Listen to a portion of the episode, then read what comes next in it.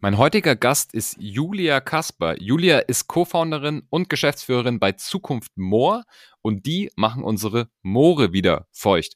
Warum man das überhaupt machen muss, also warum unsere Moore ausgetrocknet sind und was ihre Tipps zum Gründen sind. Sie hat das Ganze nämlich schon zweimal gemacht, einmal mit Zukunft Moor und einmal mit Holzgespür. Das ist auch eine Company, die aus ihrer Familie heraus entstanden ist, allein aber gegründet wurde. Alles gibt's im Podcast. Geh mal rein, let's go. Behind the Sea, der Atreus Podcast. Ich bin Franz Kugelum, Direktor bei Atreus und im Behind the Sea Podcast blicken wir gemeinsam hinter die Sea-Level-Bühne. Julia, herzlich willkommen im Podcast. Ja, Hallöchen Franz, ich freue mich. Ich freue mich auch. Du bist Co-Founderin und Geschäftsführerin bei Zukunft Moor. Ist gar nicht die erste Gründung, werden wir gleich noch drüber sprechen. Aber ihr macht die Moore wieder nass oder feucht. Stimmt das? Und magst du es mal kurz erklären? Ja, unbedingt. Also Moor muss nass. Ähm, warum? Weil trockengelegtes Moor ganz, ganz viele Treibhausgase emittiert. Hm. Und äh, wenn no Moore wieder nass werden, dann ist eben genau dieser Kohlenstoff wieder im Boden gespeichert und wir verringern unsere Treibhausgasemissionen. Und das ist gar nicht so unwichtig, weil allein die trockengelegten Moore in Deutschland mehr als sieben Prozent der Treibhausgasemissionen ausmachen, also ein Riesenhebel sind. Mhm. Über das Thema habe ich dich auch auf LinkedIn entdeckt und dachte mir, uh, spannendes Thema. Ich bin relativ ungebildet darin, ähm, was vielleicht äh, nicht für mich spricht oder vielleicht auch einfach eine, eine, schlechte Stichprobe ist. Aber warum werden die Moore immer trockener? Ist das menschenverschuldet, Global Warming oder woran liegt das? Nee, tatsächlich ist es menschengemacht und ich glaube, du musst dich da gar nicht verstecken, weil wenn du mich vor einem halben Jahr zu dem Thema befragt hättest, wäre ich auch sehr, sehr blauäugig gewesen. Aber ich freue mich total, dass die Moore gerade super an Aufmerksamkeit gewinnen. Es liegt daran, dass wir einfach Moore urbar gemacht haben. Sprich, wir haben sie entwässert, ähm, um äh, dann sozusagen darauf Ackerbau zu betreiben, aber auch Dörfer zu errichten, um einfach Fläche zu haben. Und das war aus der damaligen Perspektive in den letzten 200 und auch noch in den letzten 70 Jahren wurde noch Moor aktiv trockengelegt und wird auch bis heute weiterhin entwässert, mhm. war das auch gar nicht falsch, sondern eigentlich eine sehr, sehr wertvolle Entscheidung. Nur jetzt wissen wir mit dem Kenntnisstand von heute, dass es einfach extrem schädlich für unser Klima ist, äh, welche CO2-Ausstöße äh, und Co. aus diesen trockengelegten Moorböden kommen. Okay. Danke erstmal für die Erklärung. Das löst schon sehr viel. Schade, dass es natürlich der Mensch wieder trockenlegt, aber wie du schon sagst, es gibt halt dann auch die Situation, man braucht Baugrund und dann entscheidet man natürlich in der Phase, rückblickend kann man immer sagen, hätte man anders machen können, aber entscheidet man sich halt so. Ja, spannend. Ja, um das auch nochmal zu vergleichen, ne? als der Verbrennermotor erfunden wurde, war das auch ein wahnsinniger Quantensprung in unserer Entwicklung, ja. Und als die Moore trockengelegt wurden, war das vielleicht ähnlich, ja. Mhm. Und heute wissen wir einfach, dass wir damit eine gewisse Entwicklung angestoßen haben, die es ja durchaus zu revidieren äh, gilt, unbedingt. Äh, und das ist ja nun mal ein Wissensvorsprung, den wir einfach äh, nicht haben konnten zu dem Stand ja. damals. Ja, ja, sehe ich genauso.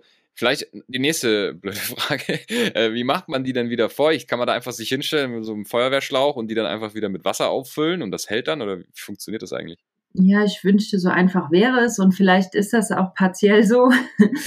ähm, aber da ist auch eine große, große Bandbreite. Ne? Also es gibt Moore, ähm, wo es vielleicht reicht, dass die momentane ähm, Entwässerung gestoppt wird. Das heißt, Drainagen dem Boden entnommen werden, Gräben zugeschüttet werden.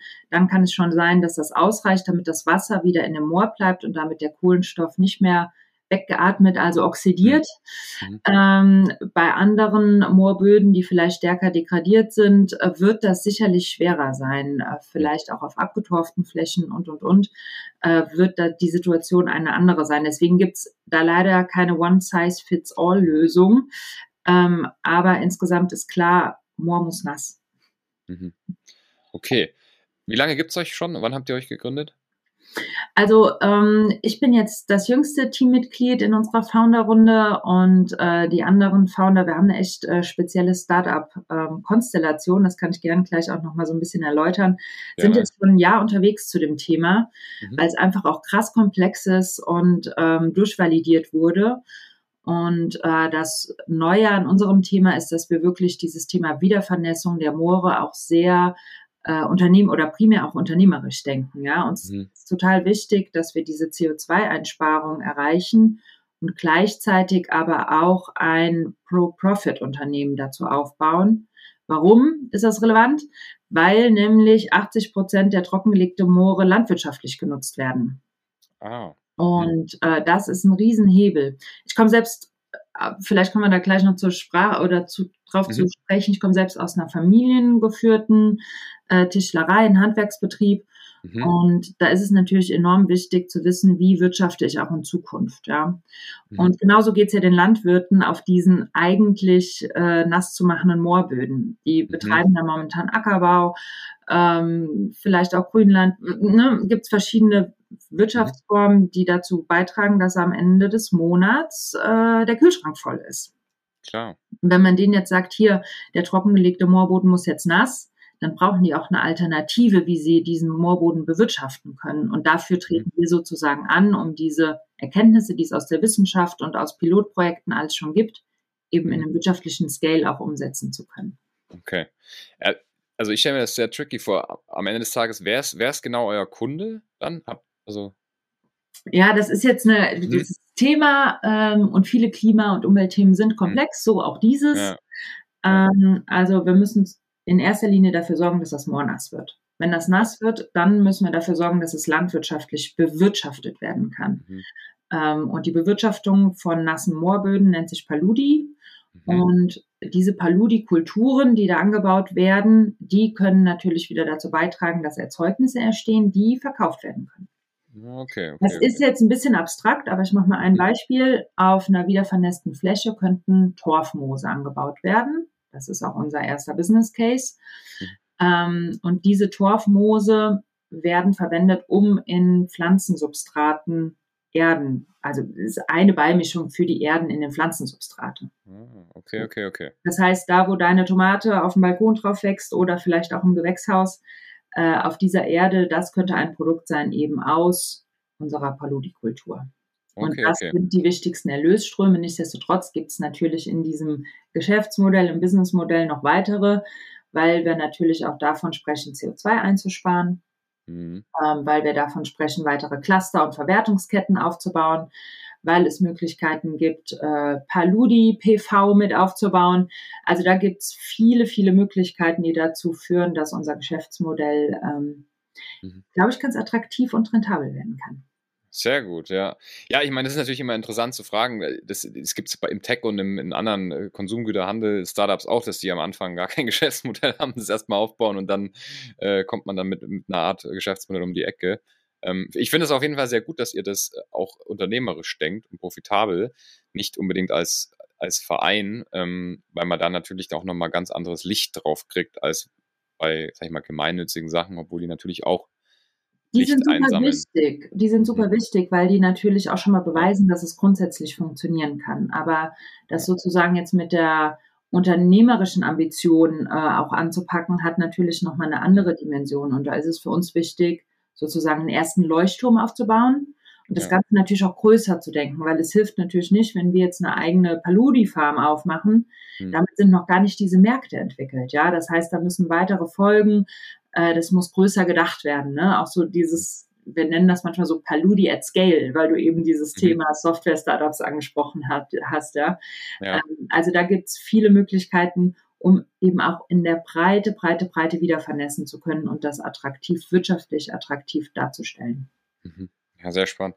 Cool. Also wir verlinken auf jeden Fall mal alles Richtung Zukunft More, auch in den Show Notes. Dann kann man sich das auch nochmal in Ruhe anschauen.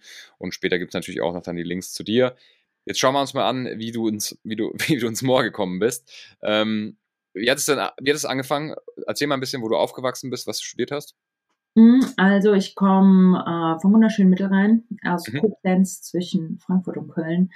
Mhm. Ähm, bin hier aufgewachsen und auch echt gut verwurzelt. Ähm, Habe viel meiner Freizeit als Jugendliche bei den Pfadfindern verbracht. Mhm. Ähm, was natürlich jetzt so auf dieses Nachhaltigkeitsthema ultimativ einzahlt, aber eigentlich auch auf das Leadership-Thema ultimativ einzahlt, weil man da einfach schon als Jugendlicher äh, einiges an Verantwortung für eine Gruppe, für ein Team unter gewissen, äh, sag ich mal, Leadership-Ansätzen auch erfahren hat. Das war super cool. Ähm, habe mein Abi in Koblenz gemacht und irgendwie so nach 13 Jahren Zuhören äh, in der Schule und stillsitzen konnte ich wirklich auch nicht mehr stillsitzen und zuhören. Ja. Weswegen ich eine Ausbildung gemacht habe ähm, zur Veranstaltungskauffrau, damals bei der Köln-Messe. Cool. Mhm. Und das hat super Bock gemacht. Ich habe da irgendwie dann so als Prüfungsbeste abgeschlossen und dachte so, boah, mega, und jetzt ab an die Uni. Mhm. Und dann hatte ich aber ein richtig cooles Jobangebot bekommen von der Köln-Messe, weil mhm. wir den deutschen Pavillon auf der Expo in Shanghai organisiert haben für das Wirtschaftsministerium damals. Mhm. Und das war sozusagen damals mein erster Job, vier Jahre lang als Direktionsassistenz äh, zu starten. Ich habe in China gelebt, in Deutschland gelebt. Äh, wir haben ein Team aufgebaut. Also wir waren am Anfang ein Team von vier Leuten, nachher von 250 Leuten. Äh, mega, mega interessantes Projekt. Ich habe das äh, Sekretariat damals geleitet und das war natürlich mit Anfang 20 ein neunköpfiges Team zu leiten, äh, die Finanzen zu administrieren, war ein mega geiler Job. Zusätzlich dazu, dass man irgendwie auch mal ein Jahr in Shanghai gelebt hat. Ja. Das hat mich schon sehr, sehr geprägt aber natürlich auch beruflich äh, in ein paar Bahnen gelenkt, dass mir klar war, so dieses Expat-Leben es ist echt nice und spannend, aber für mich hat sich das viel zu schnell abgenutzt. Äh, da war mir klar, dass das irgendwie nicht das ist, was ich möchte. Mhm. Ähm, und bin von da aus dann an die Uni und zwar an die WHU in Fallenda. Ähm, das mhm. war dann ganz praktisch, weil Fallenda und Koblenz ist wirklich auch einfach um die Ecke. Ja. Äh, und nachdem ich dann so sechs Jahre weg war, war irgendwie auch cool, mal wieder so ein bisschen heimatnah zu sein. Mhm. Ähm, an der WHU es wird man ausgebildet in dem Bereich Unternehmertum BWL. Ja. Und das war super spannend, mit diesen Köpfen da zusammenzukommen. Mhm. Und ähm, es war keine Überraschung, aber nie auf dem Plan, ähm, direkt aus dem Studium heraus die erste Gründung zu initiieren. Mhm. Aber es musste so sein. Mein ja. erstes Unternehmen Holzgespür war irgendwie im Handelsregister eingetragen, bevor ich meine Bachelor-Thesis ähm, dem Professor übergeben konnte. Top, sehr, sehr cool. Ja, also genau, bevor wir da vielleicht mal kurz reingehen, wie viele Leute haben an der WHU vorher eine Ausbildung gemacht? Ähm, also in meinem Jahrgang war das vielleicht ein knappes Drittel oder so. Ähm, Interessant, okay. Das war dann echt ähm, ganz spannend, weil ich natürlich dann irgendwie mit Mitte 20 oder sag ich mal so Anfang Mitte 20, als ich ins Studium äh, gestartet bin, war ich natürlich schon eher einer der Älteren ähm, aus dem Jahrgang weil natürlich da auch viele zusammenkommen, die erstens irgendwo international ihr Abi gemacht haben, vielleicht auch noch eine Klasse übersprungen haben oder so. Und dann kommen da schon so zwei Leben aufeinander, äh, die einen, die irgendwie vielleicht noch in die Fahrschule müssen. Ja. Du musstest immer ähm, Bier kaufen für deine Studienkollegen. nee, so schlimm war es nicht, aber es hat sich angeboten, ja. Jeder war ja, okay. ja. Ja, gut.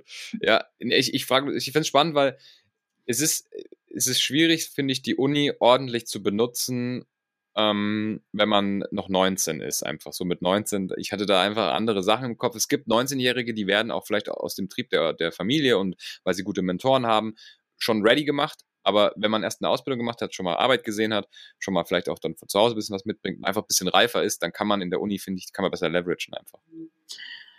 Den Leverage konnte ich einsetzen. Ich kann jetzt nicht für die sprechen, die irgendwie halt direkt aus der Schule an die WHU kamen. Ähm, da waren auch echt einige helle Köpfe dabei, wo, mhm. wo es mich überrascht hat, dass ich das damals mit 18 oder 19 nicht so hinbekommen ja. hätte. äh, und gleichzeitig klar, wenn man aus einer Arbeitswelt kommt und irgendwie sonst auch gewohnt ist, mal so 60 oder auch 70 Stunden in der Woche zu arbeiten, dann mhm. sind Vorlesungen urlaubsgleich.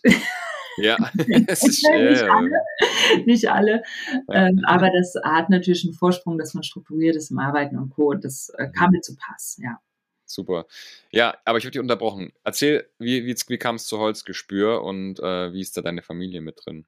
Ja, ähm, also ich hatte nie vor, irgendwie in den Familienbetrieb einzusteigen und ich hatte eigentlich auch nie vor, ähm, zu gründen, zumindest als ich mich damals an der WHU angemeldet habe. Mhm. Und dann kam es aber so, dass wir so einen uni-internen Businessplan-Wettbewerb hatten mhm. ähm, und den habe ich gewonnen. Cool. Mit der Idee von Holzgespür, mit anderen in meinem Team. Und dann dachte ich so, boah, das ist ja vielleicht gar nicht so doof, was du hier vorhast, ähm, wenn du gegen Jungs und Mädels gewinnst, die hier irgendwie sowieso in dem Startup-Umfeld super stark sind oder vielleicht zu BCG und McKinsey als nächstes gehen, mhm. dann ist das bestimmt cool, was du hier machst. Und deshalb ähm, probier es einfach aus. Und das war ein, guter Zufall, also hat sich einfach echt gut ergeben. Ich habe dann ähm, mit meinen Eltern über das Businessmodell gesprochen. Ähm, und die fanden das erstmal super cool, weil es natürlich auch so was Unternehmerisches ist. Und wenn man aus einer Unternehmerfamilie kommt, dann findet man, glaube ich, eine andere Akzeptanz für dieses Risikolevel. Probier mal was Neues aus. Mhm. Und dann ähm, war eigentlich klar, dass ich mit dem Know-how rund ums Thema Holz, insbesondere eben von meinem Vater und eben dem Know-how zum Thema neue und auch digitale Geschäftsmodelle, was ich von der WHU mitgebracht habe, äh, da einfach loslegen muss und es ausprobieren muss. Mhm. Genau, also de deine Familie, die, da ist eine Tischlerei in deiner Familie, oder? Ganz genau. Ähm, ja. Meine Eltern haben eine, äh, haben eine äh, Massivholztischlerei aufgebaut. Mhm. Und äh, da waren wir Kinder auch echt viel mit involviert. Ähm, und das prägt einen absolut, ne? Auch so zum Thema Fleiß und dranbleiben und ähm, auch Arbeit und Freizeit zu integrieren in einem. Ähm, ist da irgendwie ein anders gelebtes Konzept in der Familie, wo jeder mit eingebunden ist auch. Ja. Ja, das, das kann ich mir vorstellen. Das ist natürlich dann sehr, sehr cool. Okay, das heißt, du hast dann eine Schnittstelle gebaut oder das, ist ja eine Plattform Holz gespürt. Das heißt, ich kann mir da zum Beispiel, wie ich es gesehen habe, so einen maßgeschneiderten Tisch äh, konfigurieren. Das heißt, hast du die Brücke in die digitale Welt gebaut für die Tischlerei deiner Eltern oder, oder wie genau kann man sich das vorstellen? Nee, es war komplett losgelöst und ich habe damals die Gründung auch aus eigenen finanziellen Mitteln gestemmt. Mhm. Ähm, weil mir es wichtig war, meine eigenen Entscheidungen zu, zu, zu treffen und nicht jetzt hier, Mama und Papa geben mir ein Budget und ich darf mich mal ausprobieren. Das war wirklich nicht mein Ansatz, sondern ich muss das irgendwie so äh, Lernen durch Schmerz vielleicht auch als eine Methode selbst mit ansetzen. Und die Idee war, eine Plattform aufzubauen für sehr hochwertige individuelle Massivholzmöbel. Ähm, wir waren der erste 3D-Möbelkonfigurator am deutschen Markt, ah, damals 2014. Okay, okay. Richtig cool. Ähm, mhm. Und haben dann aber beschlossen, dass das Besondere an unserem Geschäftsmodell ist, dass wir jeden Kunden einbeziehen in den Herstellungsprozess. Und zwar über Videobotschaften aus der Werkstatt. Und ähm, Verstehe.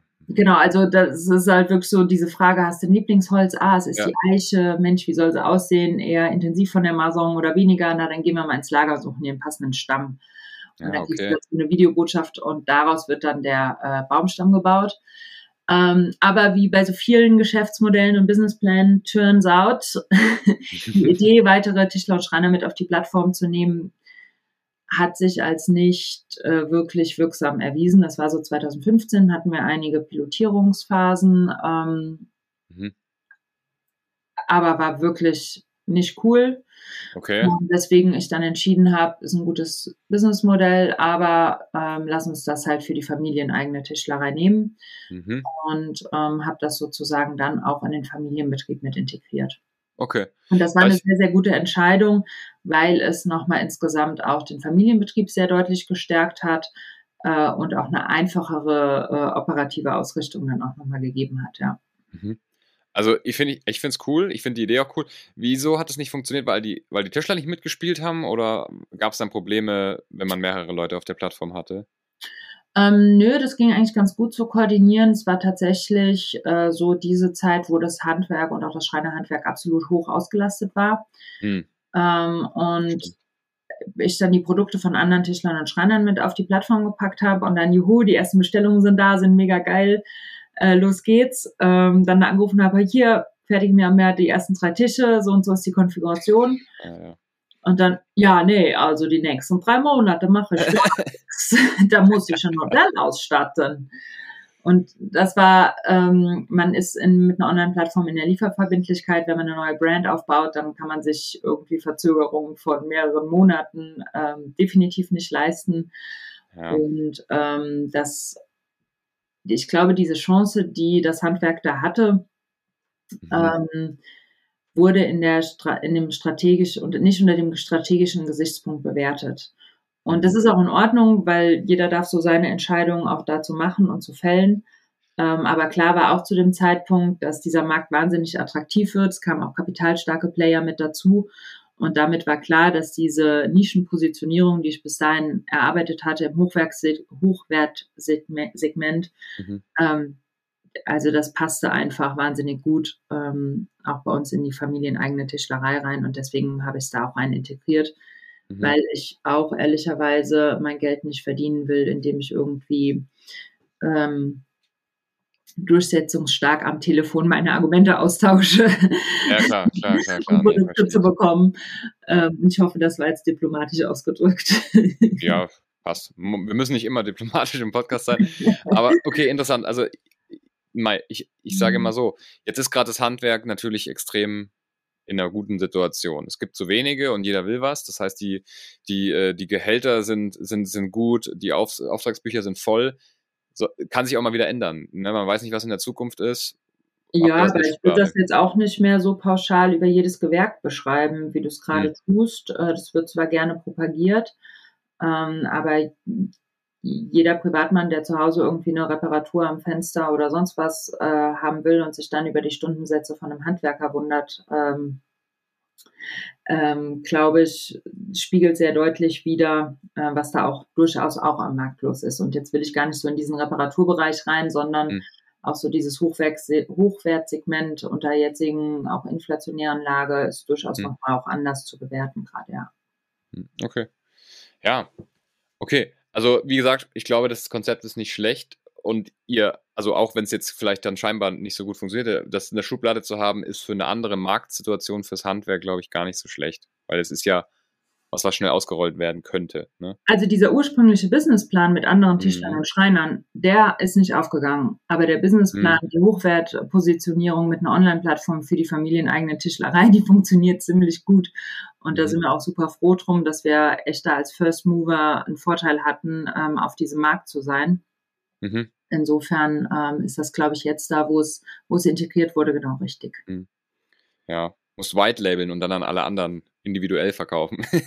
Ja, hatte ich natürlich auch mal überlegt, aber ehrlicherweise ähm, ist diese, diese Idee, jeder Schreiner baut seine eigene Plattform auf, einfach halt auch nicht die Idee des Internets. Verstehe. So, so, Verstehe. dieser Ja. Netzwerkgedanke ist da leider noch Macht nicht so etabliert. Ja, macht Sinn. Nee, zurück zum Moor. Wie bist du denn dann äh, zum Moor gekommen? 2022, glaube ich, war ja dann die Holzgespür-Sache dann und äh, dann hast du, hast ja, bist ja irgendwie dazu gekommen. Erzähl mal. Ja, richtig. Also ähm, wir haben natürlich auch, wie das in jedem Familienunternehmen irgendwann ist, über das Thema Nachfolge sehr intensiv äh, gesprochen, auch in der Familie verhandelt. Und es war oder ist auch immer noch ein sehr, sehr äh, guter, aber natürlich auch vielschichtiger Prozess. Jedenfalls reifte bei mir diese Entscheidung nicht im Familienbetrieb zu bleiben. Ähm, mein Bruder hatte mittlerweile seinen Schreinermeistertitel äh, erworben und ähm, auch im Betrieb mit drin. Und wir hatten überlegt, machen wir eine Doppelspitze oder nicht. Da gab es verschiedene Iterationen. Ähm, aber es führte letztlich dazu, dass ich eben der Familie vorgeschlagen habe, dass ich nicht mit in die Nachfolge gehe. Und ich glaube, das ähm, hatte auch seine Akzeptanz gefunden. Mhm. Ähm, und damit war für mich einfach auch ein neuer Freiheitsgrad da. Und ich glaube, das ist einfach auch so ein, wo ich weiß, dass mir ein super wichtiger Punkt ist, das Thema Freiheit. Und natürlich kann man Freiheit in einem eigenen Unternehmen wahnsinnig gut umsetzen und gleichzeitig äh, bindet es einen aber auch wahnsinnig. Ne? Also da hat die Medaille wie immer zwei Seiten. Ähm, jedenfalls war für mich dann klar, nein, ich gehe nicht in die Nachfolge und damit möchte ich eben auch dieses Thema äh, Online-Plattform abgeben. Mhm. Und äh, dann hat sich es einfach super auch ergeben, dass mein Bruder in den Betrieb geht, auch das Online-Geschäft mit übernimmt. Mhm. Ähm, und ich eben auch diese Freiheit hatte, mich neu umzugucken und aber auch mal durchzuatmen. Ähm, Mhm. Und das war eine wahnsinnig gute Zeit für mich, ähm, weil ich nochmal auch ein paar andere ähm, Sequenzen aus meinem Leben reflektieren konnte, was Mhm. möglicherweise in einem Alltag einfach nicht drin ist zeitlich. Und auch nochmal die eine oder andere Lernschleife mitgehen kann, weil gerade wenn man in einem Familienbetrieb groß wird, ist auch das Thema Leistung und Verfügbarkeit und Einsatz äh, und Verantwortung ein sehr, sehr großes Thema. Und auch mal zu lernen, einen Schritt zurückzugehen, Raum zu geben, Klar. ähm, das hört sich jetzt so einfach reflektiert an, aber in der Umsetzung, ähm, wenn man das lebt und einfach so als Persönlichkeit auch sehr verinnerlicht hat, ähm, war das für mich ähm, schon, schon ähm, eine Herausforderung, die auch ihre Zeit gebraucht hat. Und deshalb war ich super froh, dass ich mir diese Zeit da im letzten Jahr genommen habe, um auf ein paar Themen drauf zu gucken, um für mich aber auch nochmal zu reflektieren, um auch mal so diesen Leistungsgedanken ein Stück rauszunehmen, ähm, weil natürlich auch so dieses, je mehr ich tue, desto erfolgreicher werde ich. Mhm. Diese Gleichung geht ja nicht in jedem Lebensbereich auf und die geht auch im Unternehmertum nicht immer auf. Und ähm, ich glaube, das ist was, ähm, wozu es Zeit brauchte für mich persönlich, äh, um auch bewusstere Entscheidungen zu treffen. Mhm. Und das hat äh, wahnsinnig gut getan, ähm, da letztes Jahr mal in verschiedene neue Themen reinzuschauen, zu schauen, was würde gut zu mir passen, welche Märkte finde ich interessant. Ähm, und ehrlicherweise ähm, habe ich jetzt vielleicht noch irgendwie die nächsten 20 Jahre, um echt Gas zu geben, unternehmerisch was zu rocken. Mhm. Und dann ist es äh, auch total legitim zu sagen, ey, ich starte auch noch mal in einer neuen Branche äh, mit Klar. den Themen, die ich jetzt kenne und weiß und kann da vielleicht auch wieder was äh, mit einbringen. Und so kam es, dass ich über verschiedene Umwege mhm. und netterweise auch wieder das wunderbare WHU-Netzwerk äh, von Zukunft Moor erfahren habe, ah. Die ähm, eben aus dieser Analysephase, wo sie gerade steckten, gesagt haben, hier, das wird jetzt eine Gründung und das ist ein Geschäftsmodell und natürlich brauchst du da irgendwie auch nochmal die BWLer-Nase drin. Mhm. Und äh, das hat sich wunderbar eingefügt, äh, weil das tatsächlich so ein Zeitpunkt war, wo ich auch wieder total bereit war, auch durchzustarten, in ein neues Thema reinzuspringen. Und es hat mich total gefreut, ähm, über diese WHU-Kontakte das Gründerteam kennenzulernen ähm, und auch zu spüren, es ist A1 ein Impact-Thema, es ist ein Pro-Profit-Thema, was ich als Unternehmerin von der Identifikation her brauche. Mhm. Und das Team ist total cool und es hat mich äh, wahnsinnig gefreut, ähm, mhm. dass ich da dieses, dieses fehlende Puzzleteil einfach auch war. Cool. Sag mal kurz ein bisschen was zum Team. Wer, wer ist alles im Team und welche Rollen oder wie seid ihr verteilt? Wer macht was? Ja, also es ist ein bisschen eine atypische Gründung und das macht es für mich natürlich auch wieder interessant. Ähm, und zwar war es so, dass ähm, es zwei Gründer gibt, die gleichzeitig auch die Investoren mit sind, ähm, ja, die auf das Thema More gestoßen sind. und zwar der Nico Wäsche, der mhm. kommt aus dem Bereich VC, hat auch sehr erfolgreiche Investments aus der Startup-Branche gemacht. Ist ja, glaube ich, auch durchaus eine sehr bekannte Nase. Und der Florian Forstmann, ähm, der auch selbst als Gründer vor 20 Jahren gestartet ist, äh, von der My Toys Group, auch sehr erfolgreich. Und die haben halt gesagt, hier, wir müssen das More-Thema anpacken und das, äh, lass uns das mal unternehmerisch angehen.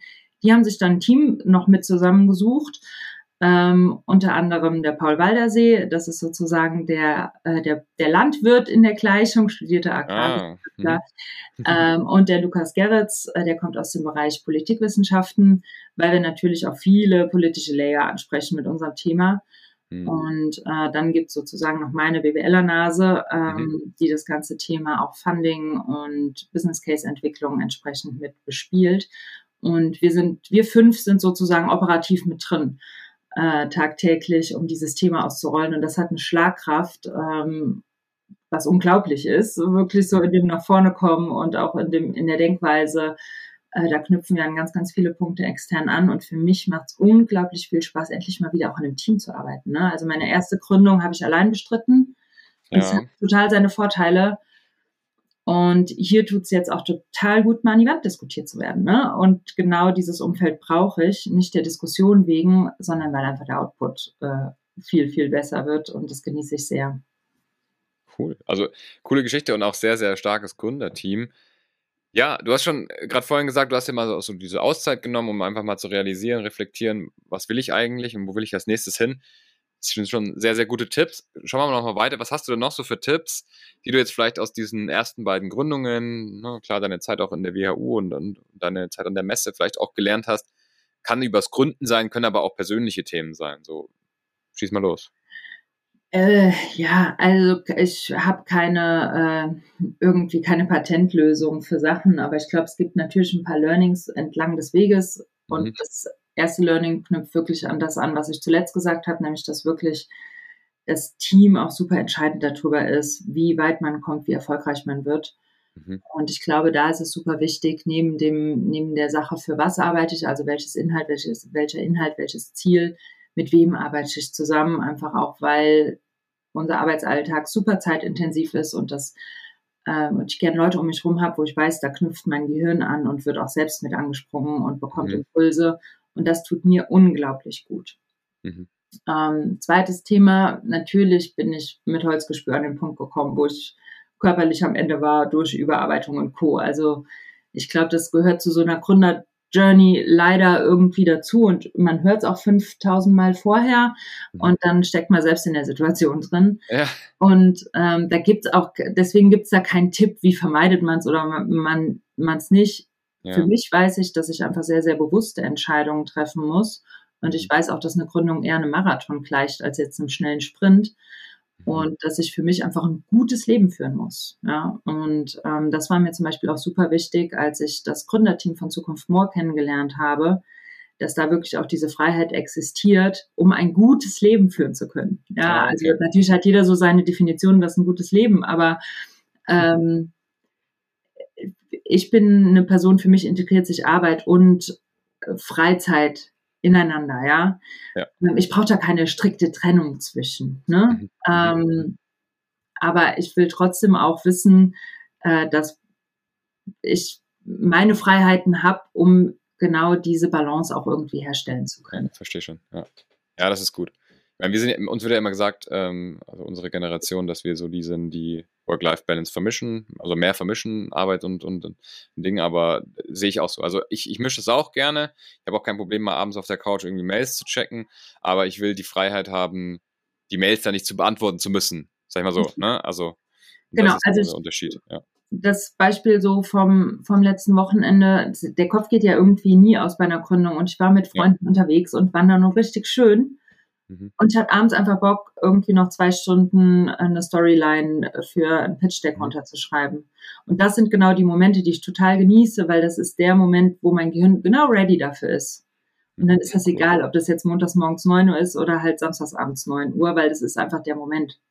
Und dafür gibt's halt montags morgens mal wieder die Ausnahme, dass keine Ahnung, meine Oma anruft und irgendwie eine Viertelstunde mit mir quatschen will. So it be. Ja, wenn ja. da jetzt gerade kein ja. wichtiger Termin drin steht und ich sagen muss, Oma, sorry. Aber ja. das meine ich so ein bisschen mit, ähm, dass es auch ineinander fließen muss und es kommt auf das Ergebnis an und da ist es natürlich wesentlich wertvoller. Mein Gehirn ist on point. Na klar, als, na klar. Ich jetzt irgendwie zwinge, an der Tastatur zu sitzen äh, und ein, ein, Ergebnis zu arbeiten. Die Momente gibt es selbstverständlich auch und die braucht es auch.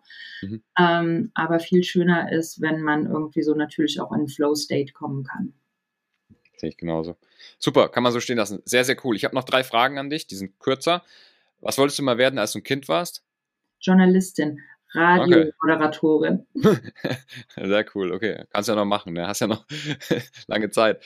Ähm, was, wenn du jetzt auf einer Party bist, oder angenommen, wir, ich lade alle Leute von diesem Podcast, alle Gäste, äh, irgendwann mal auf eine Party ein. Was darf dann da nicht fehlen? Neben den Gästen natürlich. Ja, ein gutes Weinchen. Ich bin aus Weinchen. Teil, aber ich bring's mit, ist kein Problem. Okay. Sehr gut, okay, Wein. Okay, ja, sehr gut. Nee, ist, ist, immer eine interessante Frage, weil wer weiß, vielleicht machen wir das ja mal. Ähm, letzte Frage, wie kann man dich erreichen, wenn man dir in Austausch treten, treten möchte? Gerne über LinkedIn. Ähm, äh, ich glaube, das ist am einfachsten, äh, mich da zu finden. Cool. Vielen lieben Dank, dass du da warst. Thema mega spannend, Reise super spannend, die zwei Sachen, also finde ich, finde ich sehr, sehr cool und man kann viel lernen. Vielen lieben Dank. Ja, danke dir, Franz. Super. Ja, wer jetzt noch zuhört, unbedingt eine Bewertung da lassen für den Podcast und natürlich auch gerne den Kanal abonnieren, dann kriegt ihr solche Episoden wie jetzt mit der Julia regelmäßig in den Feed. Müsst euch nicht Gedanken machen, was ihr als nächstes hört.